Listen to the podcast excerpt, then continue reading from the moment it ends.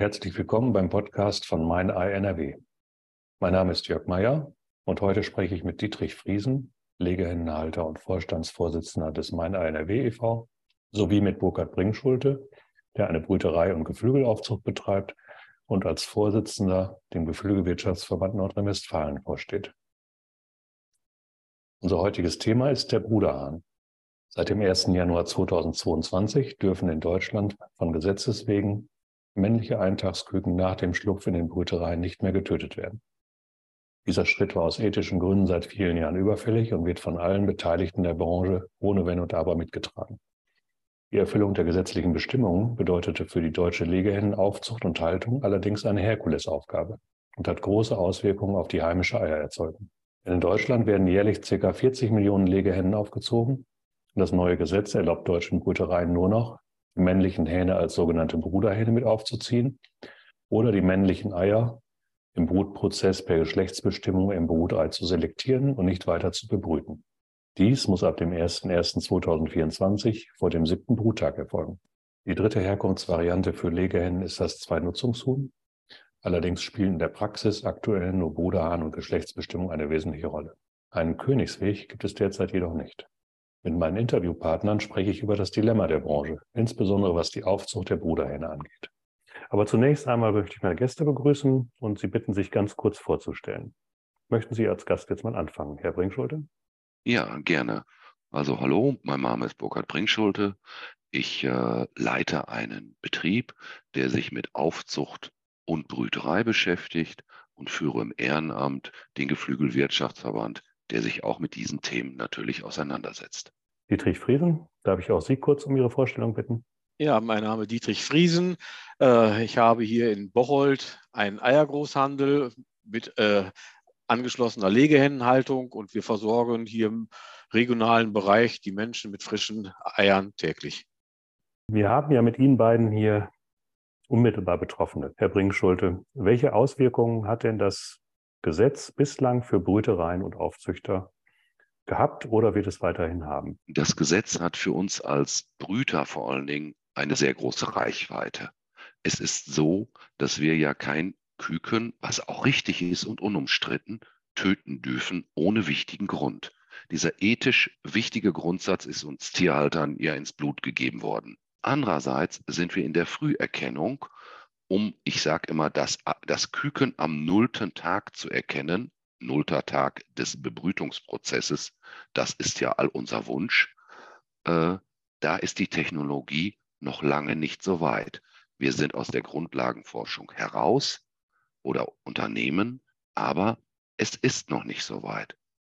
Die Schwierigkeit dabei ist, dass unsere ausländischen Kollegen äh, dieses Gesetz nicht haben und dadurch gibt es große Marktverschiebungen. Und Marktverschiebungen sind selten glücklich für Produzenten, die eingeengt sind. Das ist unser aktuelles, sehr großes Problem. Wir können ja vielleicht nachher auch noch mal ganz kurz darauf eingehen, aber ich glaube, es hat ja auch eine große Marktbereinigung äh, einzig und allein bei der Zahl der Brütereien und Aufzuchtbetriebe in Nordrhein-Westfalen gegeben, die ja massiv unter dieser ganzen Geschichte auch leiden. Ja, es ist so, äh, dass wir äh, vor vier Jahren ungefähr 22 Brütereien waren, die sich mit äh, dem Leben beschäftigt haben, sprich, wir haben Küken gebrütet, was einer Brüterei Kerngeschäft ist. Legeküken, muss man richtigerweise dazu sagen. Wir sind heute im konventionellen noch drei Brütereien und im Biobereich sind es auch noch zwei Brütereien eventuell drei. Also sind wir von 22 heruntergeschrumpft und wir haben große Probleme, dieses mit unserem Personal nach wie vor aufrechtzuerhalten. Und in einem Vorgespräch vor einiger Zeit hatten Sie auch mal das Argument genannt, dass ein massiver Wissensverlust damit verbunden ist, denn äh, im, zum Ausbildungsbereich äh, Tierwirt, glaube ich, gehört ja auch dieser Punkt Aufzucht unmittelbar dazu und es gibt dann keine Ausbild Ausbildungsbetriebe mehr. Sicherlich, das ist dann die Folge davon, dass wir im Legekükenbereich, äh, und das sind Spezialwissen, die wir vermitteln und die wir auch benötigen, um den Ausbildungsberuf Tierwirt, Fachrichtung Geflügel äh, darzustellen. Wir können dieses Wissen, Wissen nicht mehr vermitteln, da ein wesentlicher Inhalt, Zucht und Vermehrung genannt, nicht mehr vermittelbar ist. Das wäre auch sehr schade. Also ein, es geht auch sehr viel Know-how von uns. Okay, jetzt haben wir, sagen wir mal, die Aufzuchtseite, die Brut- und Aufzuchtseite beleuchtet. Herr Friesen, welche Auswirkungen hat das Gesetz denn für Sie als Legehennenhalter? Also ich äh, setze mich seit 2017 mit diesem Thema sehr stark auseinander. So, und wir haben uns entschlossen, nach Gesprächen mit dem Lebensmitteleinzelhandel, wo wir viel als Streckenlieferant tätig sind, äh, im Jahre 2020 auf Geschlechtsbestimmung umzusteigen. Und äh, das war im Anfang recht schön, solange das Gesetz noch nicht in Kraft getreten ist. Und äh, seit letztem Jahr, wo das Gesetz in Kraft getreten ist, wird es eigentlich immer schwieriger, diese Eier äh, gut zu vermarkten. Mittlerweile haben wir alle Legehennen bei uns umgestellt auf ohne Küken töten. Oh, aber wir spüren seit dem letzten Jahr, dass viele Akteure im Wiederverkauf, sprich Markthändler, äh, die Selbstvermarkter, die neben den Haustüren fahren, Bäckereien, Metzgereien, äh, diesen Mehrwert für dieses Thema ohne Küken töten nicht zahlen wollen, weil es sehr viele äh, Ware auch gibt mit Küken töten. Also dieser Mehrwert, äh, der wird ja mit zweieinhalb bis drei Cent, muss ich für das Ei mehr haben, wenn ich äh, Tiere habe ohne Küken töten. Ja, der Lebensmitteleinzelhandel, der, äh, der nimmt sie ab, der besteht auch drauf und das ist auch an dem Verein CAT gebunden. Äh, also wenn ich CAT-Mitglied bin und Legehennen halte, muss ich dieses Thema ohne Küken töten äh, umsetzen. Aber ich merke auch, dass viele Legehennenhalter da anfangen umzuschwenken und ihren Stall auf Pausieren zu setzen und europäische äh, mit Kükentötentiere ein, äh, einkaufen und einstallen, damit sie ihre Kundschaft wie Markthändler und dergleichen gut bedienen können. Also es ist sehr, sehr schwierig. In meinen Augen hat es auch sehr viel zu tun mit äh, Ausbruch des Krieges. Die Futterkosten sind so stark gestiegen. Äh, Energiekrise macht uns zu schaffen. Äh, die, die ganze Lieferkette, die vor uns liegt, hat Probleme ohne Ende. Und somit haben wir auch einen sehr, sehr hohen Eierpreis bekommen, der kaum umsetzbar ist. Aber ich bin aber auch der Überzeugung, dieses angestoßene Thema ohne Küken töten lässt sich nicht mehr zurückdrehen. Kurz zur Erklärung, Sie haben eben den Begriff CAT gebraucht. Dabei handelt es sich um den Verein äh, kontrollierte alternative Tierhaltung. Dieses CAT-Siegel ist eigentlich auf den meisten Eierverpackungen im Handel überall zu finden. Was das Thema äh, OKT, also Eier ohne Küken töten, angeht, ist das ja in der Regel auf den Verpackungen, ich weiß das von Ihnen aus Ihrem Betrieb, aber auch von anderen Kolleginnen und Kollegen aus dem Verein Mein Ei NRW, dass dort überall auf den Verpackungen darauf hingewiesen wird, dass äh, bei ihnen die männlichen Küken in der Regel mit aufgezogen werden, respektive das Geschlechtsbestimmungsverfahren eingesetzt wird. Ähm, das Thema Informiertheit der Verbraucher haben Sie schon angesprochen. Da wurden auch immer mal wieder Stimmen laut, dass äh, das Gesetz noch bei weitem nicht überall angekommen ist in der Wahrnehmung, beziehungsweise die Folgen des Gesetzes. Äh, wie sind denn die Rückmeldungen bei Ihnen aus dem Handel so, also die Händler, die Sie beliefern oder auch ähm, die Kommunikation der großen Handelspartner in Richtung Verbraucher zu diesem Thema? Äh, die Akteure im Lebensmitteleinzelhandel, äh, die kennen schon sehr genau den Markt und auch die Preise. So, und die sagen dir auch klipp und klar, wir geben dir den und den Betrag für das Thema ohne Küken töten. Also es ist sehr, sehr schwierig. So, und wenn ich zurzeit Ware zu viel habe und die auf dem freien Markt absetzen will, ich bekomme nirgendwo den Aufschlag für ohne Küken töten. Also da wird sich gewehrt mit Händen und Füßen, aber auch darum, weil der Eierpreis zurzeit so wahnsinnig hoch ist. Und Eier mhm. sind in Europa Mangelware zurzeit äh, durch Geflügelpest, äh, durch viel Leerstände, weil Liquidität bei den äh, Landwirten fehlt und, und, und. Burkhard, das kannst du sicher bestätigen, dass viele ihre Stelle haben leer stehen lassen. Ja, äh, durch den eingebrochenen Absatz äh, wegen des unsäglichen Krieges. Ähm, die Menschen, was man keinem verdenken kann, sind extrem verunsichert. Zumal die Industrie, die das, die Vorprodukte macht für unsere Lebensmittel wie eine Pizza oder weiß ich nicht was, wir nehmen mal die Pizza, weil es einfach ist als Beispiel konnte aus einem großen Warenfundus der Ukraine, die sehr viele Eier für die Eiproduktenindustrie ins europäische Land liefert oder nach Zentraleuropa, wollen wir es vielleicht besser oder einfacher so ausdrücken, äh, waren ja die Lieferketten gestört, große Probleme und es war ein großer Warenfluss nicht mehr da. Ja, äh, dadurch war alles auf den Kopf gestellt. Die Eierpreise gingen ja noch, aber die Ware wurde nicht gekauft. Ein großes Malheur und viele Landwirte haben letztendlich äh, ihre Hühner länger gehalten, was sie sowieso täglich probieren, sie möglichst immer perfekt zu halten, oder Leerstand, ähm, um diese schwere Zeit als Produzent zu überbrücken. Jetzt gibt es, was du gerade sagtest, Dietrich, es gibt keine Tiere, die die Eier legen. Aus zwei Gründen. Marktverschiebung, wie gerade erklärt, und AI im europäischen, auch Ausland massiv. Äh, und eine Seuche, kann man sich vorstellen, stellt auch alles auf den Kopf, sodass auch damit zu rechnen ist, dass wir relativ eine knappe Eierversorgung bekommen werden, gerade in einem großen Importland wie Deutschland. Ja, ähm, das ist sehr, sehr schwierig für uns. Sie haben das, ähm, den Begriff AI vorhin noch genannt zur Aufklärung. Das ist die aviäre Influenza. Das ist allgemein als Geflügelpest bekannt. All das, was wir jetzt gerade diskutiert haben, führt irgendwann zu dem Thema Bruderhähne werden mit aufgezogen. Wenn ich das recht in Erinnerung habe, ging damals eine Zahl äh, durch die Presse von roundabout äh, 30 bis 40 Millionen Legehennen, die in jedem Jahr in Deutschland neu eingestellt werden. Nennen wir mal, nehmen wir einfach mal eine kleinere Zahl von vielleicht 20, 22 Millionen, die äh, womöglich dann auch als Bruderhähne äh, mit auf einmal äh, in den Stellen landen, dann ist das ja eine doch äh, relativ große Zahl. Also da ist die Frage, was passiert mit den Küken, die aufgezogen werden und was passiert mit dem Fleisch dieser aufgezogenen Junghennen. Ja, Junghähne. Wir müssen, wir müssen das ja mal so sehen dieses Gesetz ist irgendwie hoppla hopp äh, auf den Weg gebracht worden, ohne richtig nachzudenken.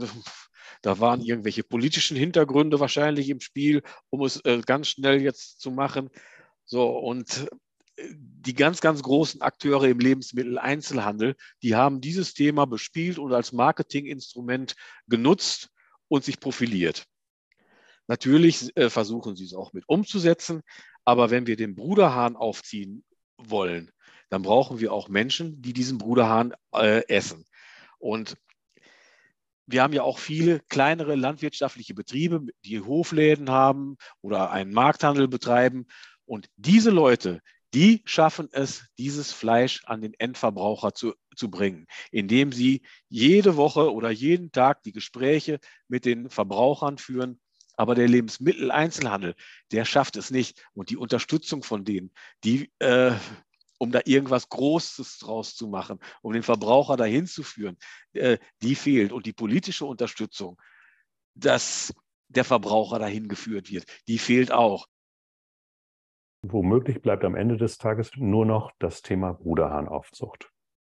Will sagen, wir haben auf einmal ein äh, relativ großes Potenzial, eine große Menge an äh, Junghähnen, die 15 bis 16 Wochen in den Ställen sind, äh, und da ein äh, Fleisch erzeugt wird über diese Bruderhähne, das irgendwann auch äh, eingesetzt werden muss für den menschlichen Verzehr idealerweise.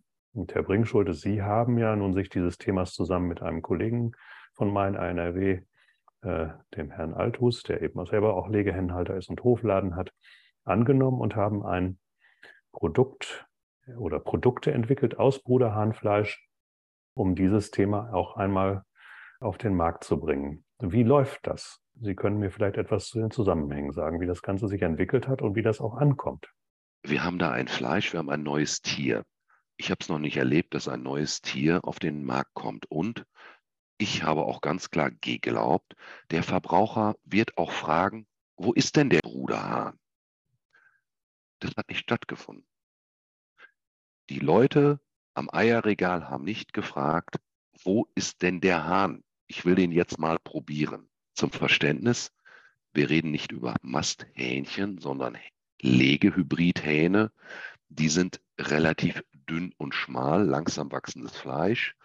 ähm, um ein Kilo Fleisch zu erzeugen, benötigen wir drei Bruderhähne.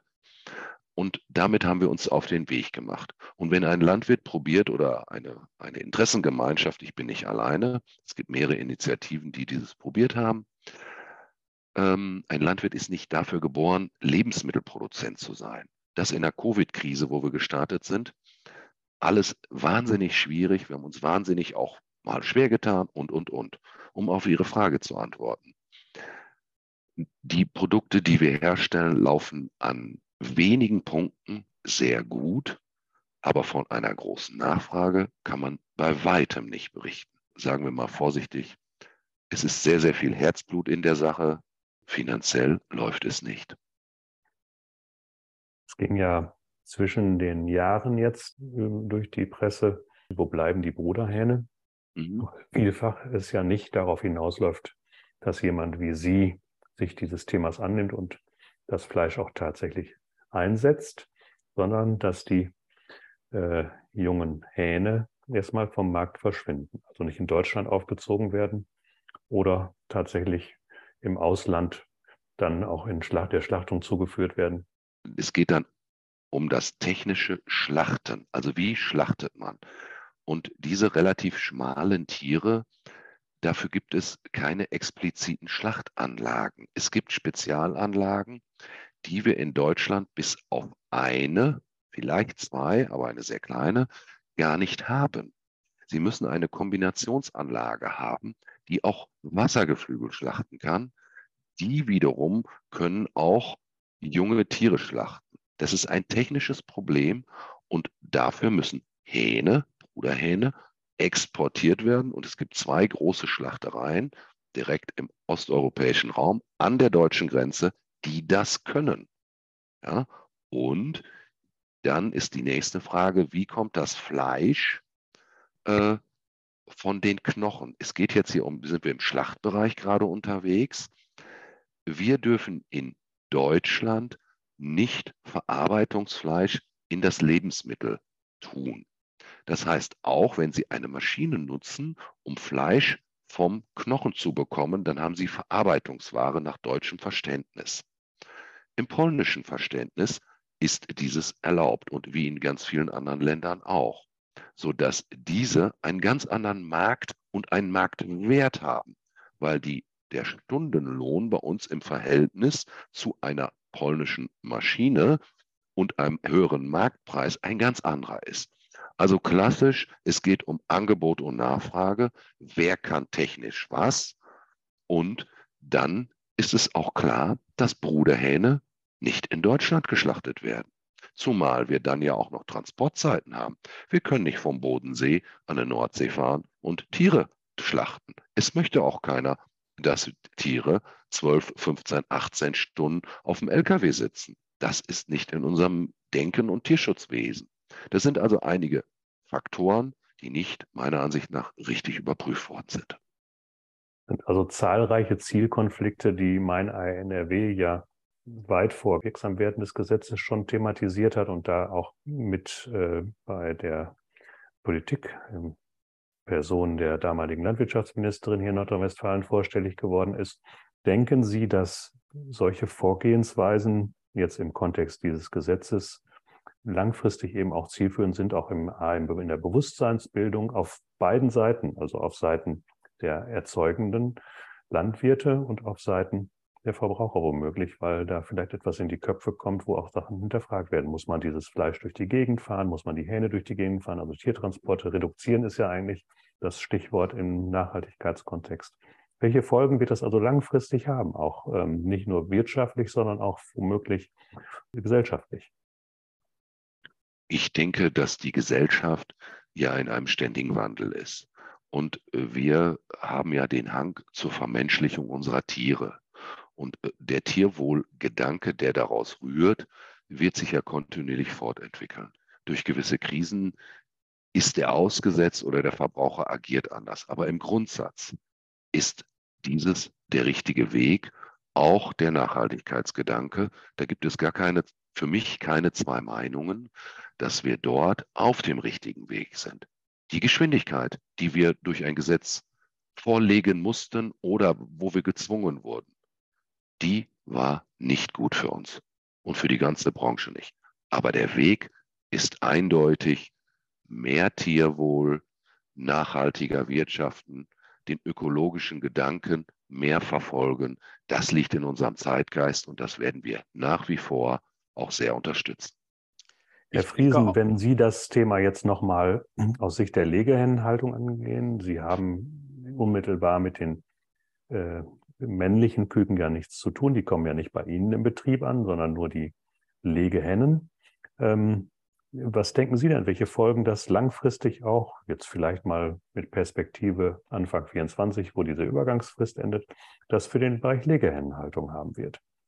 Ja, ich denke sowieso, wir Legehennenhalter und auch die Packstellen setzen sich intensivst mit diesem Thema, überhaupt mit dem Thema Tierwohl auseinander.